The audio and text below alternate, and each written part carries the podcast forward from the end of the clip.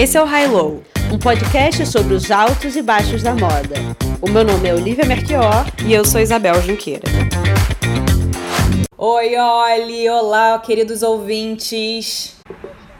A pauta de hoje foi sugerida pela Olivia, moda e literatura. Eu achei que simplesmente ia falar sobre catálogos, aí depois Olivia falou assim: não, Bel, é uma oportunidade da gente falar de livros realmente mais de literatura e, e, que as pessoas tentem procurar a moda um pouco além desses manuais um, que contem a história de maneira geral, né, da moda. É, quem conhece a Isabel, os vídeos, os stories, já sabe que ela tem uma, uma biblioteca né, super bonita dela. Nunca li nenhum livro tá? É tudo para decoração, é tudo pro Instagram, Olivia. É. Só que é, quando a gente sugeriu, eu não sei se foi uma boa ideia, porque quem já viu o vídeo da Bel na, no YouTube, no canal do YouTube dela, já viu um onde a gente fala sobre consumo consciente. Se tem uma hora, se tem uma área que eu não consigo não tenho maturidade para lidar, é livro. Eu começo a entrar numa livraria, quando eu vejo, eu já estou com um monte de livro debaixo do braço, eu encontro livros que estão fechados ainda, né? como fosse uma roupa ainda com etiqueta na, no armário. Assim, quanto mais, mais livro você tem, quanto mais perto do livro, ah. o conhecimento vai entrar por osmose, é. sabe que não é Pois é. Não, para mim, na verdade, a dificuldade foi que, é, ao contrário de você, que trabalha com moda 24 horas por dia e que trabalha com pesquisa, com a Premier Vision, então você tá sempre alerta a tudo relacionado à moda, né? Eu não leio com esse com esse filtro assim, com esse com esse alarme na, na cabeça. Então, quando você falou assim, não, literatura mesmo, vamos vamos tentar procurar é, é, sobretudo ficção, né? Vamos, vamos tentar ir além da, do manual de, de história da moda. O primeiro livro que me veio à cabeça, assim, foi, confesso que foi um pouco difícil, eu tive que ficar procurando, eu falei assim, nossa, esse aqui deve ter alguma coisa interessante sobre moda. Aí fiquei folheando para ver se eu achava alguma coisa. Mas teve um livro que me veio rapidamente em mente, que é o O Bonheur de Dama, do Zola em português se chama O Paraíso, Paraíso das Damas. Foi publicado em 1883 e é um dos romances que faz parte da grande série dele do é, Rougon Macquart. É, é um, inspirada na, na comédia hum, humana do Balzac e quer contar um pouco sobre como o meio em que o homem nasce, vive, influencia a vida dele. E, e o Rougon Macquart é uma família, tá? Então vai contando a história de diferentes personagens dessa família em, em cinco gerações. Então fala da sociedade no, no século XIX, particularmente no, no, Segundo Império, na França. E esse romance, O Paraíso das Damas, a personagem principal se chama Denise Baudou. Ela é uma jovem de 20 anos do interior. Ela não é uma menina da cidade. O pai dela morre e ela vai para Paris com os dois filhos, com os dois filhos não, com os dois irmãos menores, porque lembrava que um tio dela tem uma lojinha em Paris e que ele já tinha oferecido um trabalho para ela. Então falou assim: "Nossa, agora é a hora de eu ir". Quando ela chega em Paris e vai encontrar com o tio dela, ela se dá conta que o tio vai conseguir dar um emprego, não tem como, ele tá passando por uma crise enorme, porque em frente à lojinha o pequeno comércio do, do tio dela abriu uma grande loja de departamentos, porque nessa época é quando o Bon Marché abre. E aí depois todas as outras, todos os outros Grand Magasins, Printemps, Galerie Lafayette. É, o livro é interessante por diversos motivos, mas tem esse que mostra que, que aliás é super atual. Você tem o gigante que massacra é, né, o pequeno comércio. O nome da loja se chama é, O Bonheur de Dame, o Paraíso das Damas. Esse é o nome do, do Bon Marché, digamos assim, da história. É muito engraçado porque vai contando um pouco a pré-história da sociedade de consumo. O Zola, relembrando as, as aulinhas né, de literatura, ele é um, um escritor naturalista. Assim, ele, ele conta muito em detalhe tudo o que o dono do Bom Marché, que agora eu esqueci o nome, ele revolucionou a maneira de consumir. Pela primeira vez, os clientes podiam tocar nos produtos, podiam é, experimentar os produtos. Ele sabia como ninguém manipular o, o desejo, né, principalmente das mulheres dessa época. Foi ele que, que criou a liquidação, o conceito de liquidação. Foi ele que criou a ideia de você ter uma moda de primavera, verão, outono, inverno. Você vê o lado da, dessas mulheres, né, que podem consumir isso, mas você vê também eh, os bastidores. Enfim, é um livro maravilhoso. Pena que eu não tenho ele aqui, mas ele foi publicado eh, em português, tem no Brasil.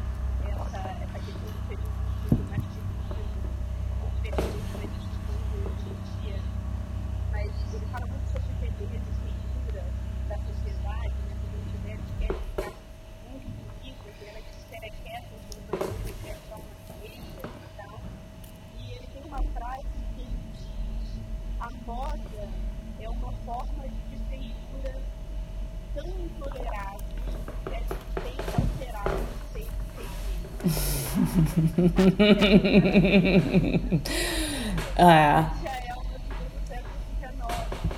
É.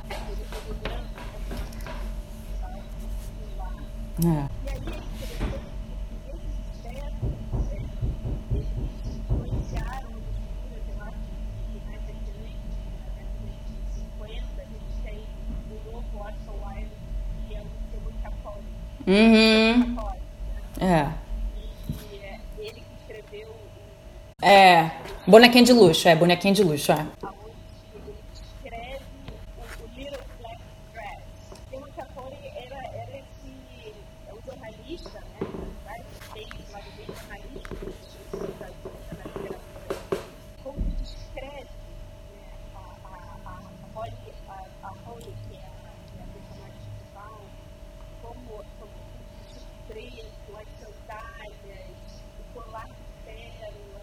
É.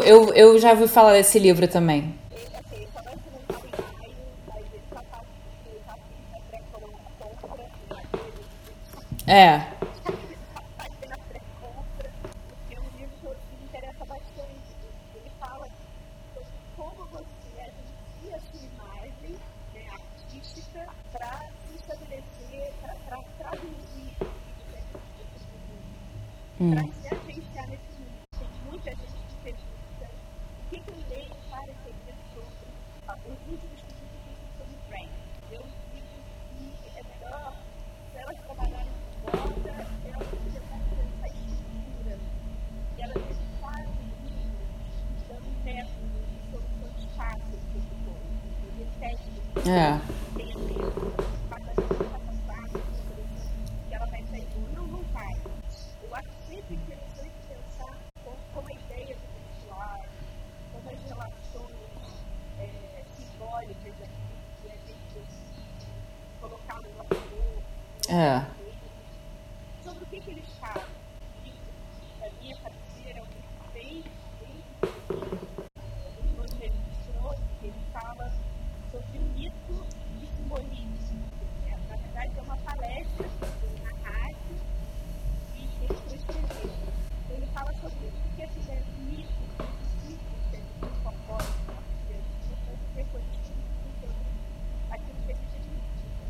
Bom, eu selecionei coisas completamente diferentes de você.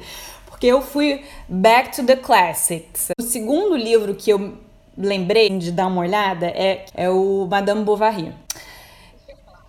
Super clássico. De repente, muita gente já deve ter lido, mas para quem não leu, vou resumir. A heroína é a Emma, que é uma menina também da, do interior, o pai dela é agricultor, ficou dentro de um convento, como as, todas as mulheres dessa época.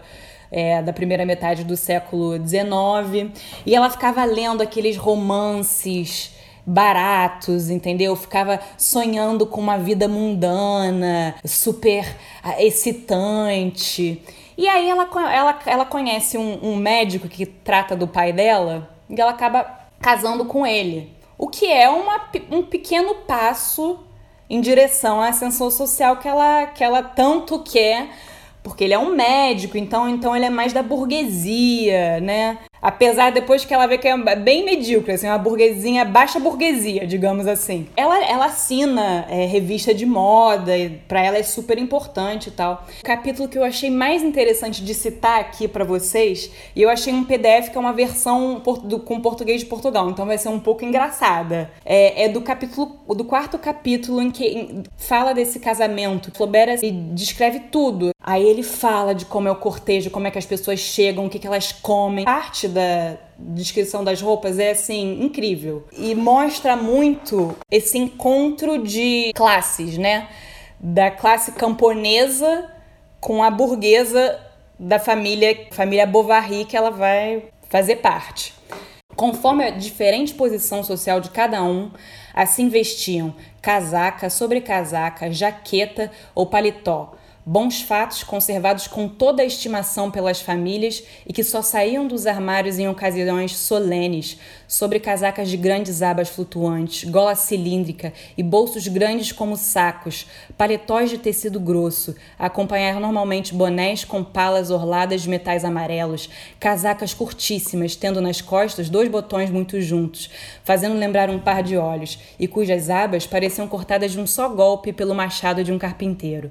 Alguns ainda, mas esses evidentemente deviam tomar lugar às cabeceiras da mesa, tinham blusas de cerimônia, isto é, com a gola voltada sobre os ombros, as costas enrugadas com preguinhas e a cintura marcada muito embaixo por um cinto cozido. É, e aí ele vai falando e que, que toda essa gente estava tosqueada de fresco, mostrando as orelhas salientes, as barbas bem raspadas, e até alguns que se tinham levantado antes do amanhecer, sem luz suficiente para se barbear, ostentavam golpes em diagonal por baixo do nariz. Enfim, é, as pessoas realmente do, do da cidadezinha da Emma, né? Nossa, ela, elas, o esforço, sabe? Como elas estavam com gosto de se vestir para essa ocasião. E aí, quando ele chega para falar sobre, é, para descrever como o pai do noivo, né, burguês, veio, veio vestido, se resume a uma só frase. Conta ao senhor Bovary pai que, desprezando intimamente toda aquela gente, viera simplesmente de sobrecasaca com uma única carreira de botões de corte militar, passou o tempo a dirigir galanteios de botequim a uma jovem camponesa loira.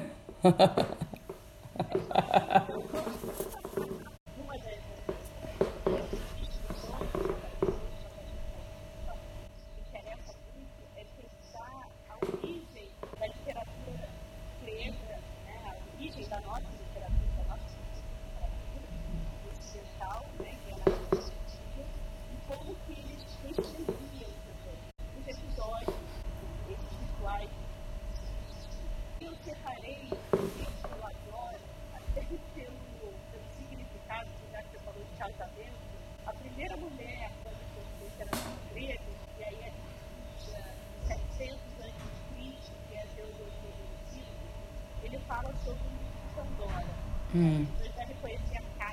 É.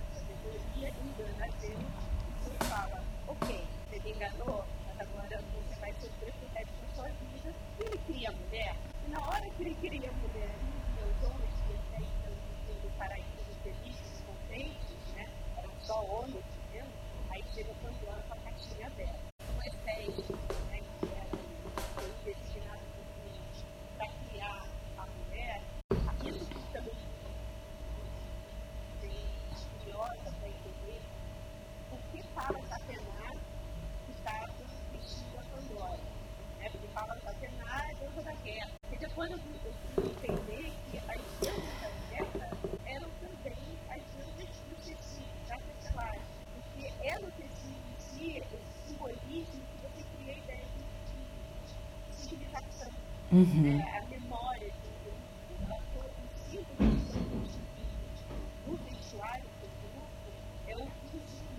É.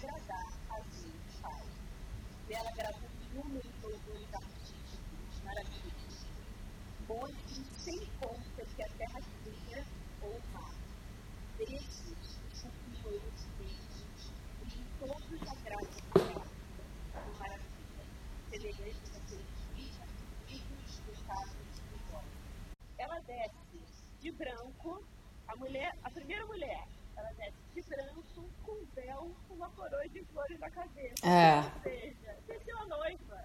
Desceu a noiva vestida pela da guerra.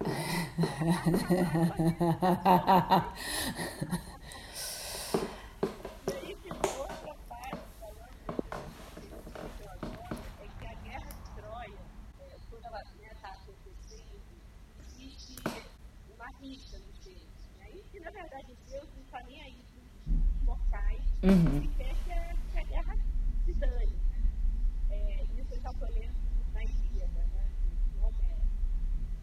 Aí ela fala, olha só, eu não aguento mais ver todo mundo morrendo, ela estava do lado dos espartanos, uhum. ele meio que ajudando os troianos, e aí ela chega e fala, não, a gente vai acabar com isso. Né? Esse, esse massacre não pode acontecer. Só que enquanto o Zeus estiver querendo que a guerra continue, né, e deixando o pessoal na, na terra, isso não vai acontecer. Ou seja, eu tenho que fazê-lo dormir ou tirar a atenção dele da guerra. Uhum. E aí, como é que ela faz isso? Ela se veste né, de uma maneira, da maneira mais sedutora possível. Que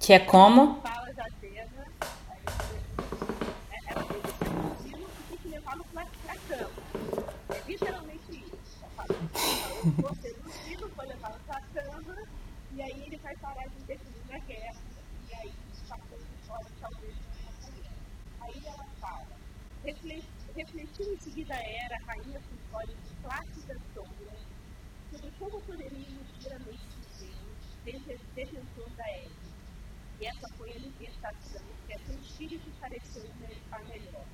Ir até a Uida, depois de ter lindamente se endereçado a si própria, na esperança de que ele desejasse deitar-se em um pouco dela. Pelo que lhe derramaria sobre as pálpebras, sobre a mente nossa cultura histórica de Ou seja, vou lá, atacar, levar pra cama, não vou uma Cinderela. Depois, é, a palavra tem a Afrodite, vão ajudar ela para saber que essa é a E ela fala, uma ambrosia ali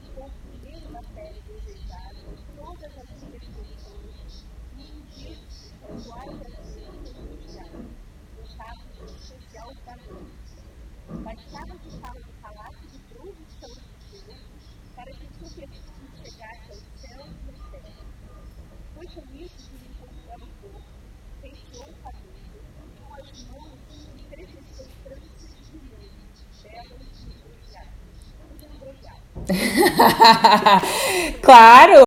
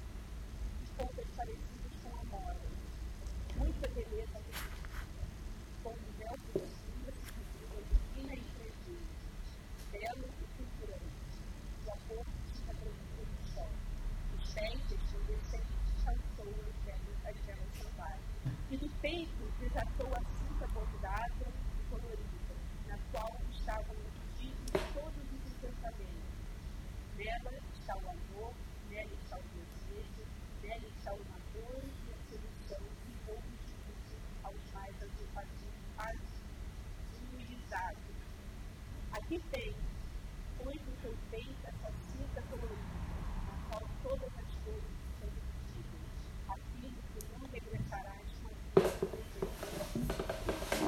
Olha. É, é isso. É. Se veste para matar, é. para a cama, boa noite. Cinderela, faz o teu. É. Né? Desde 700 a.C.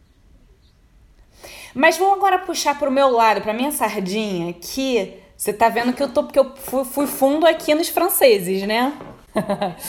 e assim, mas, é, mas é porque realmente, século XIX para literatura e moda é tudo. E século XX também com o Proust. Né, Proust ali é, é, é a virada né, do, dos séculos. E para ele, mais do que uma ferramenta literária, né, essa descrição da roupa, é quase um, quase um personagem. E eu queria falar em particular de, um, de uma personagem do Em Busca do Tempo Perdido, que é a Duquesa de Guermantes. É um personagem que ele conhece, o narrador, né, do, de toda a saga, conhece desde pequeno, assim, e sempre é fascinado, ele se apaixona por ela e tal, um momento. E ela é uma mulher da alta sociedade em Paris, que dita as modas, que ele diz num dos livros, que eu acho, eu acho que é a prisioneira, que é o quinto. Ele fala assim: ela é a pessoa que foi mais longe na arte de vestir. Aí ele, aí ele descreve que não eram essas toaletes. Toaletes aqui no caso não é banheiro, não, tá, gente? Toalete é, é tipo esse ato de você se preparar e tal.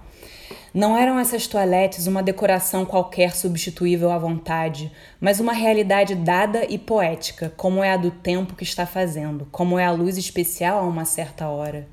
De todos os vestidos ou robe de chambre que usava a senhora de Guermantes, os que mais pareciam obedecer a determinada intenção, ser providos de significação especial, eram os que Fortuny fez segundo antigos desenhos de Veneza. E assim, ele é obcecado, obcecado pelo, pelos vestidos Fortuny, Olivia.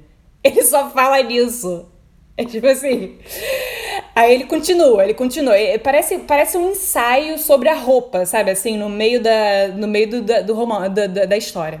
Será o seu caráter histórico? Será antes o fato de cada um ser único que lhes dá um caráter tão particular que a atitude da mulher que os traz ao esperar-nos, ao conversar conosco, toma uma importância excepcional, como se esse traje fosse fruto de longa deliberação e como se essa conversa se destacasse da vida corrente como uma cena de romance? Nos de Balzac, vemos heroínas por de caso pensado tal ou qual vestido no dia em que devem receber tal visitante. Os vestidos de hoje não têm tanto cunho, exceção feita para os de Fortuny. Nenhuma imprecisão pode substituir a descrição do romancista, porquanto um vestido desses existe realmente e os seus menores desenhos são tão naturalmente escolhidos quanto os de uma obra de arte. Antes de pôr este ou aquele, teve a mulher que fazer uma escolha entre dois vestidos, não mais ou menos parecidos, porém profundamente individuais, cada qual e é que se poderia dar nome. Mas eu queria muito falar da Madame de Guermantes porque ela foi inspirada em várias mulheres é, da época do, do Proust, em particular uma, a principal referência é a Condessa de Refulho. A Condessa de Refulho teve, ganhou uma exposição, porque o guarda-roupa dela está na coleção do, do Galliera, aqui em Paris. Então teve uma exposição dela há uns três anos, talvez. E é... Olivia, é, você viu essa exposição no Galliera? La Mode Retrouvée, chama. Aí é o guarda-roupa da Condesa. Aí você, você vê a personalidade da pessoa, porque ela meio que encarnava tradição e avant-garde ao mesmo tempo. Ela era uma mulher excepcional. Tem várias biografias sobre ela. Foi uma grande mecenas. Foi ela que trouxe balé russo para Paris. Ela que bancou Marie Curie, sabe assim? Ela era realmente uma mulher fascinante. E o, e o Proust era louco por ela. E ela fazia misteriosa, não deixava ele muito chegar perto. E aí, finalmente, ela deixa. Eles se encontram uma vez porque ela estava com interesses literários. Aí, obviamente, ela queria, enfim, a ajuda, os conselhos do Proust. E aí, coitada, ele foi e assim, aí ele teve acesso, falou com os empregados e tal. E aí, teve, em um dos livros que é super inspirado nela, ele fala sobre os casos extraconjugais do marido dela. Então ela que passava assim pela mulher que todo, porque ela ela, ela era realmente, ela ditava moda. Ela chegava assim no Worth, no Fortuny, em todo Lanvin todos os estilistas chegavam assim, mostravam tudo que eles tinham feito e tal. Ah, ela falou assim: olha, não, não, eu quero algo novo. Assim, ela não queria algo que já estava na moda, ela criava, criava, criava moda. Tudo que todo mundo estava usando, ela não queria. Ela queria o oposto. Então, eu queria sugerir também, aí já não, a gente não está mais na literatura, é, é o catálogo que é maravilhoso.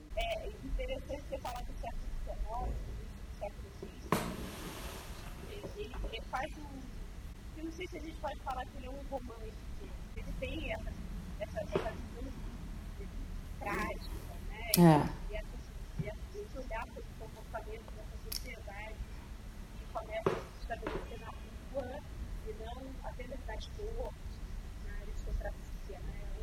É um, homem comum, né? Da onde a gente também tem o Baudelaire, é. Uma vez eu estava fazendo uma pesquisa para uma aula e eu me deparei com é, um diálogo escrito no século XIX por um poeta italiano chamado Giacomo Leopardi.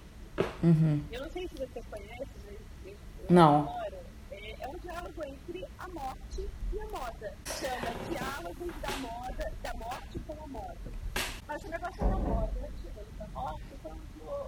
Olha só, me olha aqui, por que você não está me olhando? E a morte no início fica assim, olha, sai daqui, literalmente ela fala, cai fora, não tem nada a ver com você. A moda fica convencendo a morte que elas são irmãs. Depois a gente vai colocar é, o que, o, que faz, o que faz total sentido, né? É, faz total sentido, que é, por exemplo, o que o Oscar Wilde falou antes, né? A moda é uma coisa tão feia que ela tem que ser, ela tem que ser moda e de repente acaba seis vezes. Lembrando desse poeta, desse diálogo do século XIX, eu lembrei de um poema do nosso ilustríssimo Carlos de Andrade, hum. Gente, a gente está muito declamando poesia. Uau! É. Vai, vai, vai fundo. Moda é, é ser intelectual. É. Eu etiqueta. Carlos Drummond de Andrade. Em minha calça está grudado um nome, que não é meu de batismo ou de cartório. Um nome estranho. Meu blusão traz lembrete de bebida que jamais pus na boca nessa vida. Em minha camiseta, a marca de cigarro que não fumo. Até hoje não fumei. Minhas meias falam de produto que nunca experimentei, mas são comunicados a meus pés. Meu tênis é proclama colorido de alguma coisa não provada por esse provador de longuidade. Meu lenço, meu relógio, meu chaveiro, minha gravata e cinto, e escova, e pente. Meu copo, minha xícara, minha toalha de banho e sabonete meu isso, meu aquilo, desde a cabeça ao bico dos sapatos. São mensagens, letras falantes, gritos visuais, ordens de uso, abuso, reincidência, costume, hábito, premência, indispensabilidade, e fazem de mim homem anúncio, itinerante, escravo da matéria anunciada. Estou, estou na moda. É duro andar na moda, ainda que a moda seja negar minha identidade, trocá-la por mil, assambarcando todas as marcas registradas, todos os logotipos do mercado. Com que inocência demito-me de ser eu, que antes era e me sabia tão diverso de outros, tão mim mesmo, ser pensante, sentinte e solidário com outros seres diversos e conscientes de, sua humana, invencível condição. Agora eu sou anúncio, ora vulgar, ora bizarro, em língua nacional ou em qualquer língua, qualquer, principalmente. E nisso me comparo, tiro glória de minha anulação. Não sou, vê-la, anúncio contratado. Eu é que mimosamente pago para anunciar, para vender em bares, festas, praias, pérgolas, piscinas, e bem à vista exibo esta etiqueta global no corpo que desiste de ser veste e sandália de uma essência tão viva, independente, que moda ou suborno algum a compromete. Onde terei jogado fora meu gosto e capacidade de escolher. Minhas idiosincrasias tão pessoais, tão minhas, que no rosto se espelhavam, e cada gesto, cada olhar, cada vinco de roupa, sou gravado de forma universal, Saio da estamparia e não de casa. Da vitrine me tiram, recolocam. Objeto pulsante, mas objeto que se oferece como signo de outros objetos estáticos, tarifados. Por me ostentar assim, tão orgulhoso, de não ser eu, mas artigo industrial. Peço que meu nome retifique. Já não me convém o título de homem. Meu nome novo é coisa. Eu sou a coisa, coisamente. Esse é muito atual, é maravilhoso. Saindo um pouco das grifes e da logomania, eu queria falar sobre a autobiografia de um estilista. Eu não costumo muito a ler biografia, autobiografia em geral, mas eu li, eu tive que ler a autobiografia do Yamamoto, que chama My Dear Bomb, para fazer uma matéria em 2011. Esse livro saiu é, em 2011. E foi um livro que me marcou muito. Esse livro é um, meio que um mosaico, porque ele mistura realmente um texto autobiográfico em que ele conta tudo que definiu a, a visão de mundo dele. E a principal foi o fato dele ter crescido sem pai. O pai dele morre em 1943 na guerra e ele é criado pela mãe dele, que é uma trabalhadora, é uma costureira que faz um trabalho que trabalha duro, né, para os dois sobreviverem. E, enfim, é assim que ele começa, que, que, que ele tem um contato com, com as roupas, né? E esse é nesse universo duro, né, que constrói o imaginário dele. O Yamamoto, com, junto com outros japoneses, quando eles aparecem, quando eles chegam em Paris em 81 e chocam, né, o, o público é, de, da pretas, moda, não só o público da moda. Largas, é, né? e, tem, e, são umas e é um tipo de moda que, que, tem uma beleza anticonvencional, que não tá juntinho do corpo, que não é a a mulher troféu, digamos assim. É uma roupa larga, uma roupa preta. É, né? que vai contra a exuberância, a ostentação do, da década de 80, né? Da coisa hipercolorida, dessa. É, o, é. o início da logomania, né? E as marcas que estavam, na verdade, pelo que eu me lembro do livro, é, acabando com uma visão cultural sobre o se vestir no Japão. Né? E eles é. uma tradição japonesa e escolhem o preto à época exatamente para se contra, contrapor ao, ao, imperialismo americano. E o livro, ele, como eu estava falando, ele é um mosaico. Então tem essas coisas autobiográficas, tem poemas, tem trocas de e-mail com o Vin Wenders, que é um grande amigo dele. E, e mais por final, ele vai mais falando sobre a roupa e o processo criativo. E é muito bonito, porque ele vai, ele, ele fala como ele onde botar o furo do botão, como tudo tem o seu lugar. Ele odeia, por exemplo, ornamento. Ele fala essa coisa que a moda ocidental gosta tanto. Ele fala que é um. eu tava pegando aqui, ele fala que é um. Isso não é nada mais do que um jogo frívolo. E aqui vou citar uma, uma passagem onde ele, onde ele diz. Criatividade não vai fluir de manipulações intelectuais. Ainda menos promissor é o, é o desenvolvimento de um projeto baseado num conceito que alguém pegou de, de outro lugar. Isso não passa de um jogo. Sem perguntar as questões mais fundamentais da existência, alguém não vai, não vai ser capaz de criar. E isso é verdadeiro em todos os campos. Tem uma coisa é, que, eu, então... que eu acho muito interessante dele quando ele fala dessa história com a mãe, que ele diz que a escolha para trabalhar com moda nunca foi uma escolha é, feliz para ele, porque ele é. vendo a mãe costurando da maneira que ela costurava durante madrugadas em claro para sustentá-lo, é. a moda para ele sempre foi um lugar muito sofrido, né? Então não foi porque ele queria fazer parte de um mundo de luxo, para ele a moda sempre foi um lugar de trabalho, trabalho duro, né? Um lugar que ele até diz é, sofrido e feio. Vamos passar para referências brasileiras? Vamos. Antes eu até queria, eu me lembrei do, como você, né? Como você falou no início, eu acabo tendendo para querer esses livros talvez um pouco mais didáticos sobre moda no sentido estrutural, né? De entender como é que as coisas se constroem.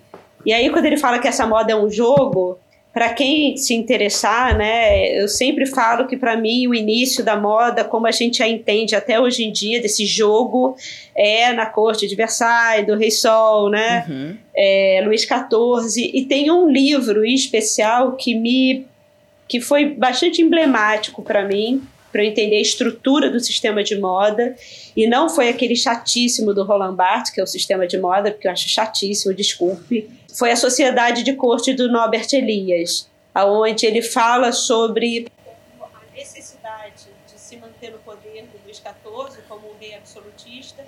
Ele teve que criar a ideia de etiqueta e fazer com que essa etiqueta se modificasse constantemente para que ele criasse essa ideia de distinção de quem estava mais próximo dele saberia se portar e quem estava mais longe dele seria ridicularizado. E o Norbert, o Norbert Elias, ele, ele, fala, ele tem um livro inteiro que fala sobre a construção, onde ele diz que nessa necessidade de se manter no poder, criando esses novos comportamentos, etiquetas, vestuários, efemeridades da moda, o próprio rei ele se encalacra e vira servo do próprio esquema que ele criou. Então isso, esse é um livro para mim foi muito importante. Agora indo para o Brasil, é, em termos de editoras, tem uma que eu gostaria de, citar, que é a Estação das Letras e Cores. Não são todos os livros que eu acho interessante, mas ele, elas têm uma produção que fala muito sobre moda, muito sobre estética, uma série de livros é, que são publicados a partir de teses de doutorado e de mestrado.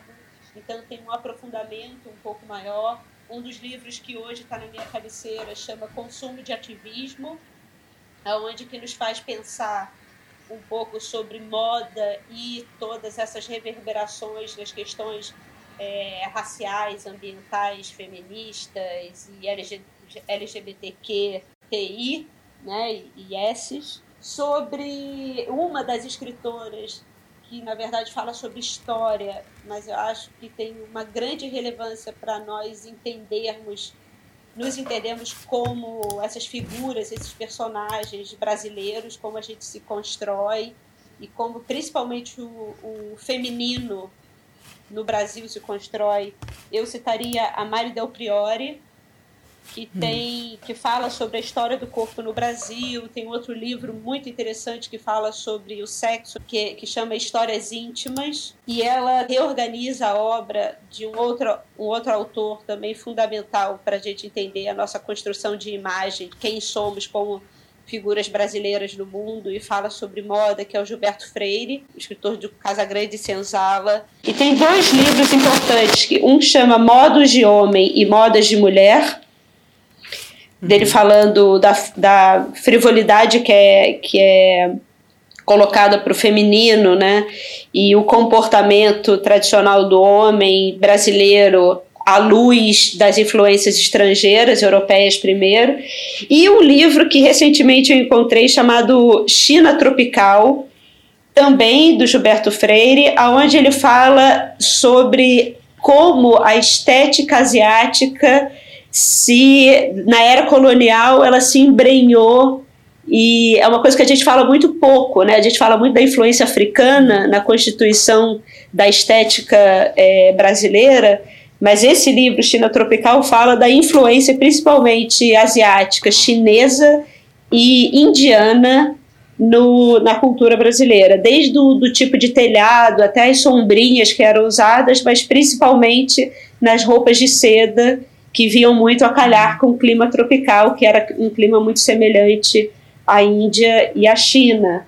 É, outra pessoa importante é a Denise Bernuzzi de Santana, que fala sobre política de corpo, mas também fala sobre a construção e a história da beleza no Brasil. E quem quiser saber um pouco mais sobre tecidos e história do tecido, né, tem uma historiadora que também virou a minha a minha guia chamada Elizabeth Barber, que é, foi a mulher que disse que os homens não começam a se vestir, se cobrir por causa das intempéries, para se proteger ou para se aquecer, e sim é, que o ser humano começa a se vestir para chamar a atenção dentro de um, né, dentro da, do seu grupo, dentro da sua tribo.